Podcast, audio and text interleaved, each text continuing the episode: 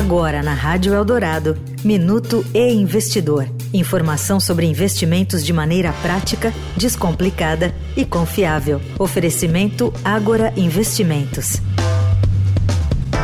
Os dividendos pagos pelas empresas brasileiras não acompanharam a tendência global no primeiro trimestre deste ano. O mais recente relatório da Janus Henderson mostra que os acionistas locais receberam 12,2% a menos na comparação com o mesmo período do ano passado. A redução vai contra a tendência global, que avançou 12% no mesmo período. O relatório mostra que os dividendos globais avançaram principalmente em razão do crescimento dos dividendos especiais, ou seja, aqueles que não são pagos de forma recorrente, podendo ser relacionados à venda de um ativo da empresa.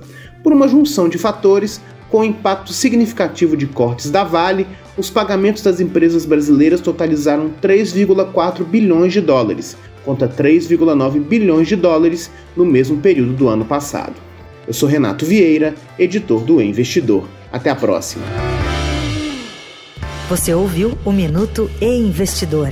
Informação confiável para investir bem. Oferecimento Agora Investimentos.